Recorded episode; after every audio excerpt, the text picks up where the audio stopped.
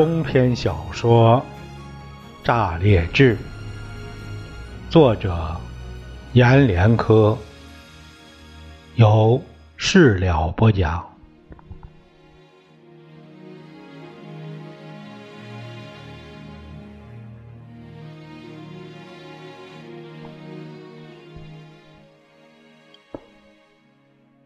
临了。已经十七岁的程京，在村委会里做了秘书，工作是擦桌扫地、通知人来开会和给村长倒开水。朱颖从村委会的院里走去时，他盯着朱颖脚下的红皮鞋，决计有一天。也要买双这红皮鞋，在村委会里进进出出，和朱颖一样，也有咔嗒咔嗒的声响来。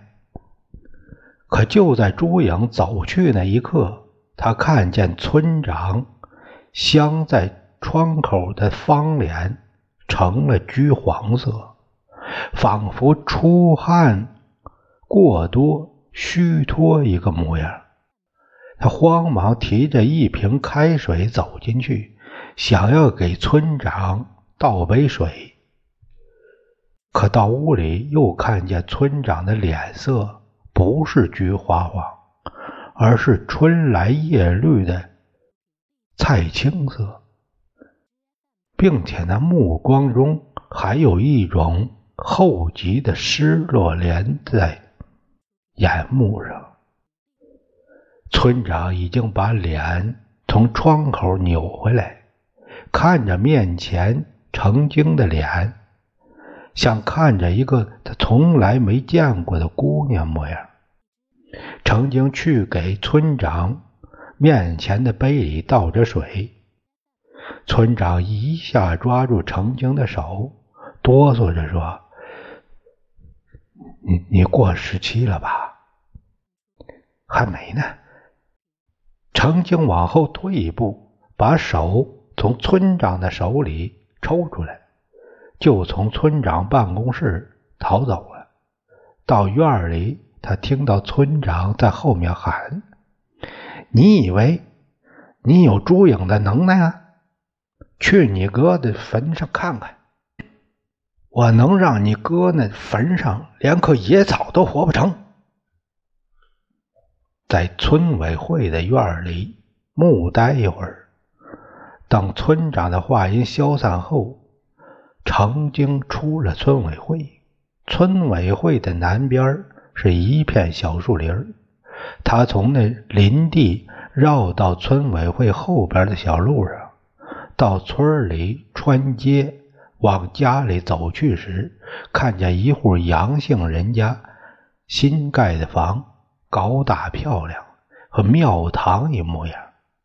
看见了一户姓朱的，想要儿子去村里做电工。母亲每天去村长家里给送菠菜、芹菜、母鸡、鸡蛋，恨不得把家里有用没用的都送到村长家里去。程经看见他时，他也看见程经了。还很巴结的朝程经笑了笑，程经也对他笑了笑。可程经走到十字街口那片坟地时，他脸上没笑了，想起了刚才村长的话：哥哥就埋在十字街西南角的那边上，是第二批去火车上卸货死了的。他是因为哥哥死了。才被照顾到村委会去做秘书，烈士的妹妹照顾他，村长和村里的人都觉得理应当。他每天上班都从这十字街上走，从只有一个朱颖的父亲老村长的坟，到这儿已经一片几十个了坟，他都已经习以为常了。经过坟地，就像经过一片房子一样，他都懒得扭头多看一眼。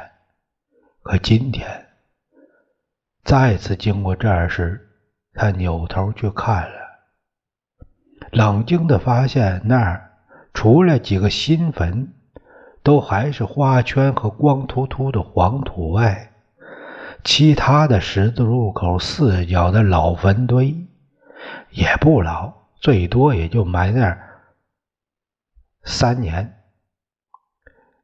可这些坟经了风雨，经了季节和年头，都是坟草萋萋，就像深颜色的一堆漆，白花、红花，还有深黄色。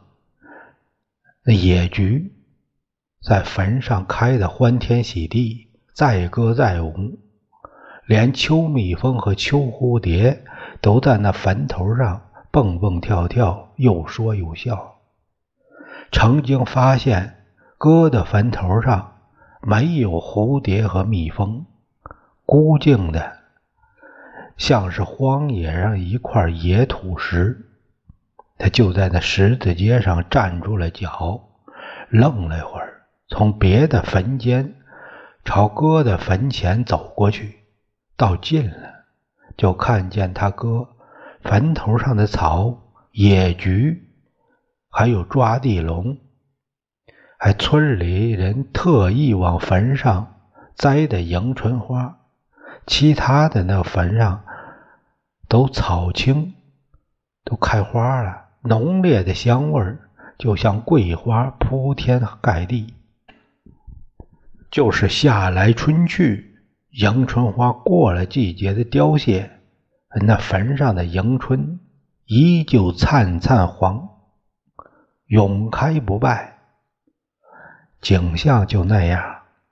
程经看着所有的坟头，草青旺旺，只有他哥的坟上没有青草和花科，死寂光光，连蜜蜂、蝴蝶都不朝那坟上落。过一会儿。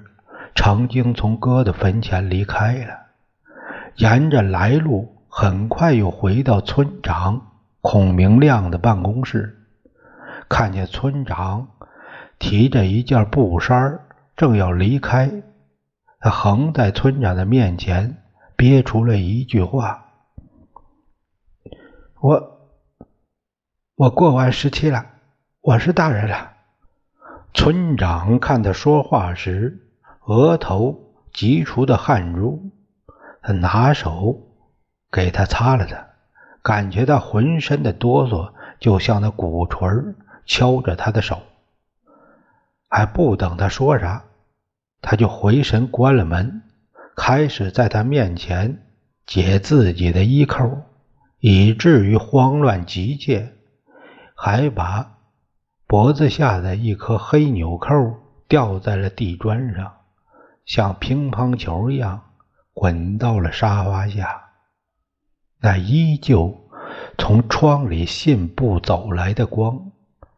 这时有了跑着的脚步声，在屋子里叮里当啷，慌慌乱乱，这里亮一块，那里暗一块，但终究有一块光亮。是从程经的脸上照到了他的胸前去，孔明亮也就借着那块光，看着程经嫩白淡青的胸脯，那还没有发育成型的物，就像没有发酵蒸开的馍一样，还拿手去拿那馍，摸了摸。拉了他衣服，把那硬嫩盖了起来。你还不到时期呢，以后吧。乡长叫我赶紧到乡里去一下。明亮说着，急急朝着门口走。当他打开屋门，光亮泻过来，靠在他身上时，他又回头望着程经说。去你哥坟头看看吧，你哥坟头开了许多花。村长走了。程经一直待在村长的办公桌前，直到院里响来脚步声。直到这天黄昏如期到来后，他穿好衣服，重又回着村里。重又来到十字街口，看见他哥哥坟上，原来枯干的草，果然全开了花。盘飞了很多蜜蜂、蝴蝶，还有啾啾的黄鹂鸟鸣。乡长胡大军坐着朱影用身子挣钱捐给乡里的小轿车，朝着炸裂开过来。冬天的阳光黄爽朗朗。悬在头顶上，像燃了火的金子烧在山脉上。胡乡长带了副乡长几个人坐着新轿车，在爬楼山上奔驰着，望着车窗外的光，谁的脸上都是金灿灿的红，一触一摸会有颜色掉下来。胡乡长的脸志得意满，红光灿灿，一路都在无声咯咯笑的样老县长要到市里去当市长了，答应推荐他到县里做县长，因为他在全县抓出了炸裂这样的致富示范村可这个示范村朱颖也是为他出过大力的。他今天就要到炸裂再去开一次致富现场会，要给朱颖竖起一块表彰纪念碑。一年前火车提速了，炸裂人再也不能。到铁道上去卸货了，富裕的脚步骨折一样停下来了。胡乡长和孔明亮急得吃不下去饭，睡不好觉。最后，乡长一咬牙，一跺脚，就让乡里派了几辆大卡车，等在炸裂村外的路边上，又和孔明亮。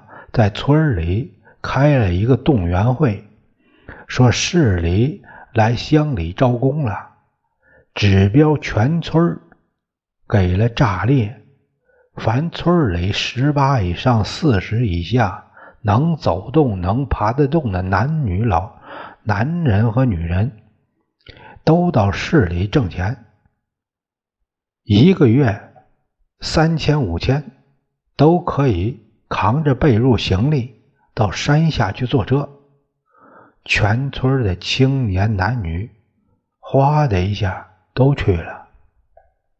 人走了，村落像过了忙季的卖场一样空。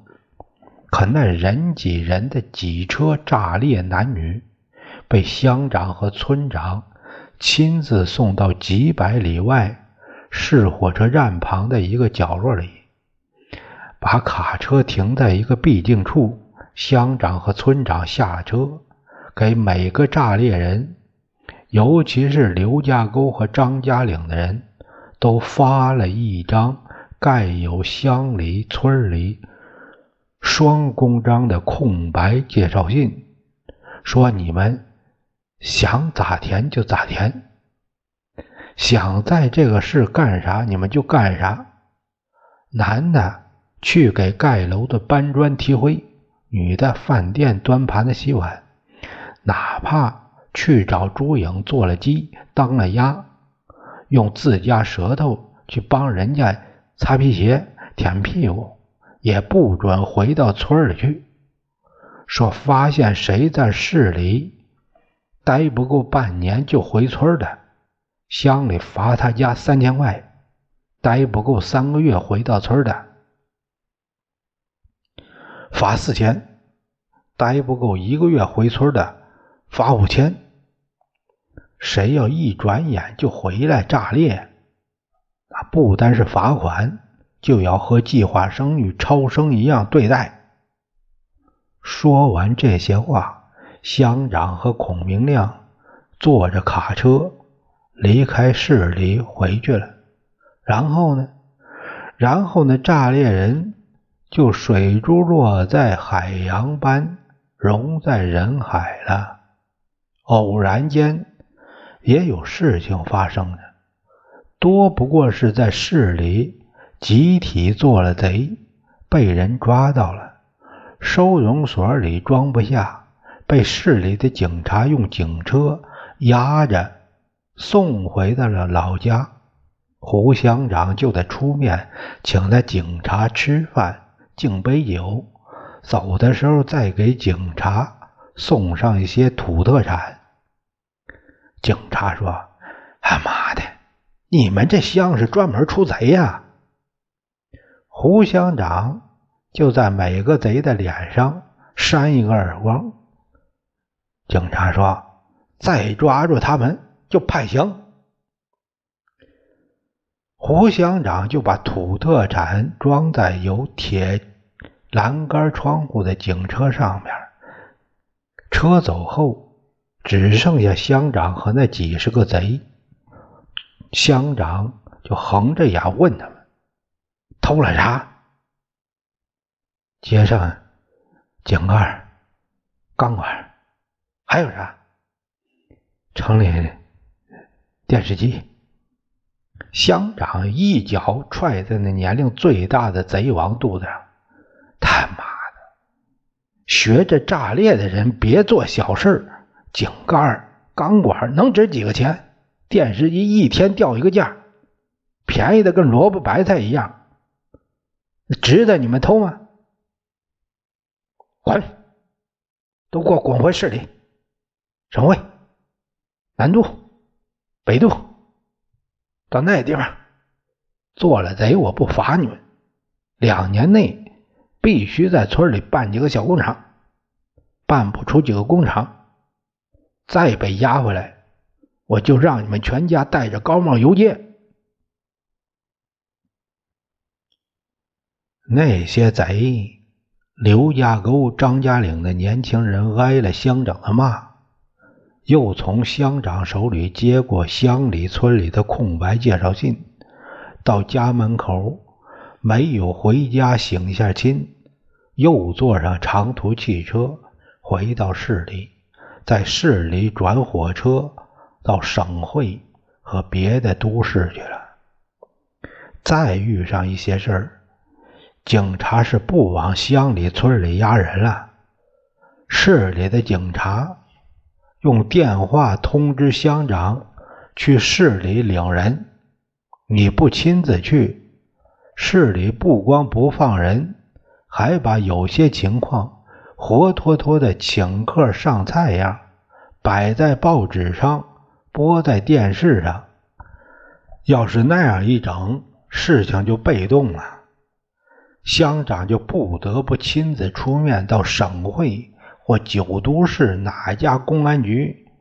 一入门就看见刘家沟、张家岭的十几个娘们儿，一排蹲在一堵墙下。每一个都赤精条条，裸着身子，只戴个乳罩，穿个红红绿绿的三角裤头，在日光下展摆着他们的水身子。乡长把目光在他们身上搁了一会儿，有个警察走来了，在他面前狠狠的吐了一口痰。你是胡乡长？对不起，给你们添麻烦。操！你们乡专门出婊子是不是？我回去让他们每个人都挂着破鞋游街，看以后他们还有脸在这世上做什么？看他妈的日后嫁人还能嫁给谁？也就把人领走了，让他们穿好衣服。跟在身后，从那局子里走出来，像老师领着学生从学校走出来一样，穿过一条街，又穿过一条街，一回头，就看见他们个个还在队伍在身后边。乡长盯着他们说：“跟我干啥？跟我有饭吃，有钱花。都跟朱颖去。朱颖现在南都都回来了。”他在省会开店呢。姑娘们怔怔的望着胡乡长，彼此看了看，就又重新散到那市里，花花绿绿，像一片开在市街上的花。只是在他们和乡长告别时，胡乡长才像他们的父亲那样责怪他们几句话：“有能耐。”你们像朱颖一样自个儿当老板，让外乡外县的姑娘跟着你们当劲儿。有能耐，你们去把那在我面前吐痰的警察整一整，让他妻离子散、家破人亡。你们去做那警察的老婆去，让他一辈子没有好的日子过。都走吧，都给我滚吧！半年内，你们谁要不能把自家的草房变成瓦房，不能把土瓦房变成小楼，啊，你们才是真正婊子，才是真野鸡，才是真给炸裂村爬楼的父老丢脸，才真没脸回家见你你们的父母、爷爷奶奶。姑娘们远远听着乡长的话，看着乡长那质朴和土一样的脸，转身走了。走着他们进城的路，绽放着他们青嫩嫩的花，去接他们丰硕的人生果实了。眼下，刘家沟、张家岭和炸裂一样。都已经富得果实累累了。村里不光有了电，有了路，有了自来水，还有面粉厂、铁丝厂、铁钉厂、机砖厂，还有正在建着的流水作业的石灰窑。人们的日子就像电闪雷鸣一样富起来了。原来在九都给人家垒鸡窝。砌灶房的小工，转眼间都成了包工头。原来在理发馆给人家做着下手入了夜，要去侍奉男人的姑娘们，都去跟着朱颖学了艺，先徒弟后师傅，最后在朱颖的帮协下，到别的城市另立门户了。最不济的也是理发馆的妖艳老板，侍奉男人的事儿就轮到别的姑娘了。事情就这样，把炸裂人追击赶鸭似的赶到城里。一年后，村里就有些城里模样了。从刘家沟和张家岭的。村街望过去，街岸瓦房、楼房和炸裂村一个样，各家都是高门楼、石墩式，门前有着三层、五层的石台阶。咋就不在炸裂村头给朱颖试过竖一块大碑呢？没有他。那些村野的姑娘能让村里变富吗？何况朱颖不光让刘家沟和张家岭的姑娘家里都富了，还给乡里捐了一辆新轿车。于是就通知各村村长到炸裂开现场会，孔明亮去县里媚上了。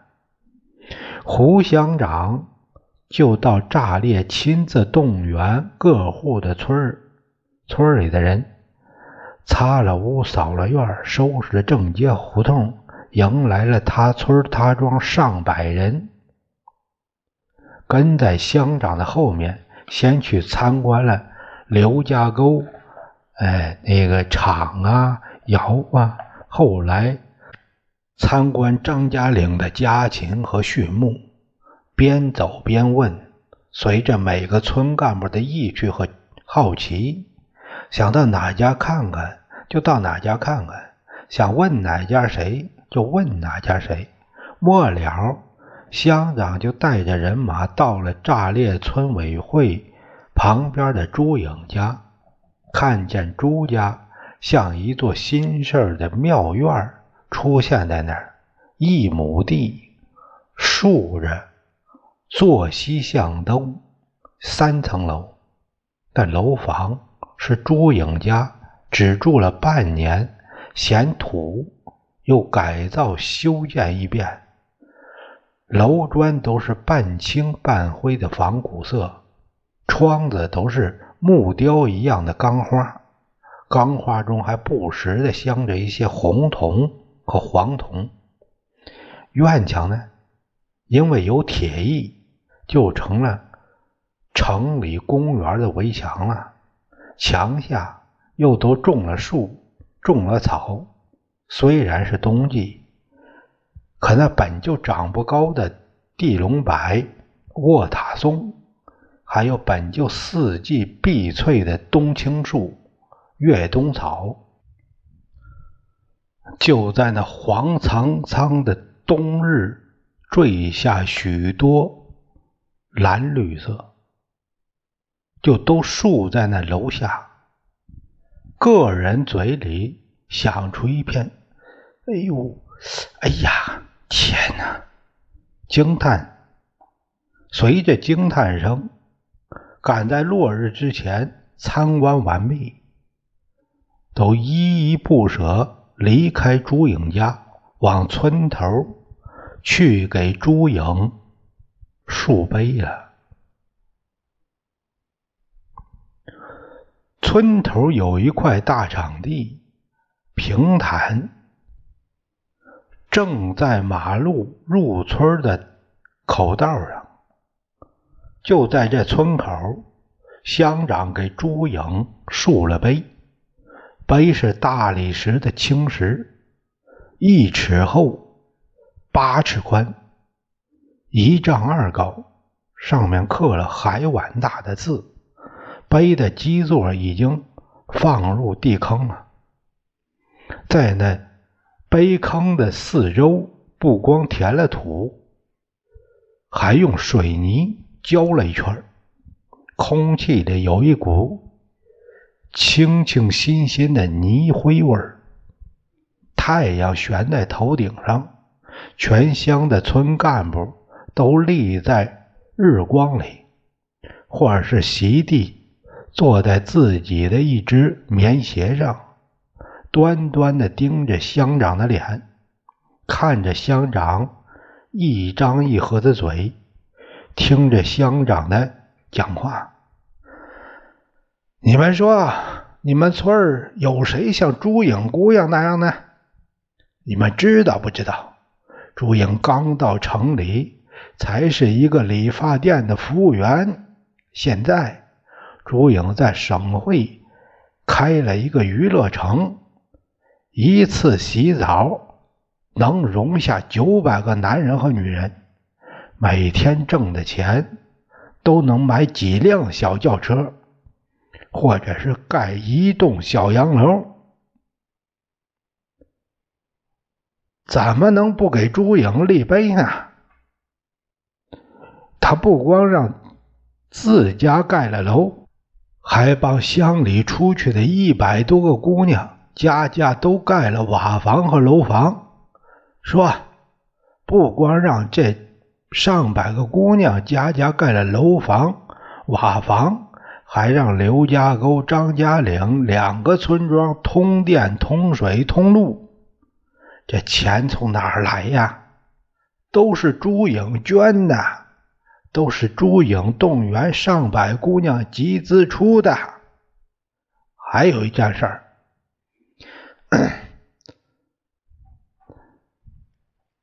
朱颖说他在明年开春要把从乡里到村里的泥沙土路变成柏油路，把土路修成国家级公路。你们知道这花多少钱吗？啊，在百万千万呐！我作为一乡之长，没别的报答朱颖姑娘，我只能给朱颖姑娘。竖着一块碑，一堵墙似的巨大石碑，竖了起来。